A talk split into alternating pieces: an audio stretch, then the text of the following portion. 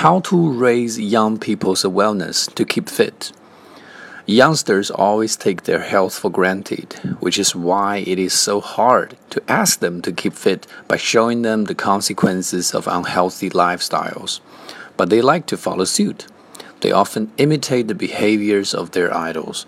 So I think the first step is to require the public figures in our society, especially the pop stars, to set up a good example for the young people.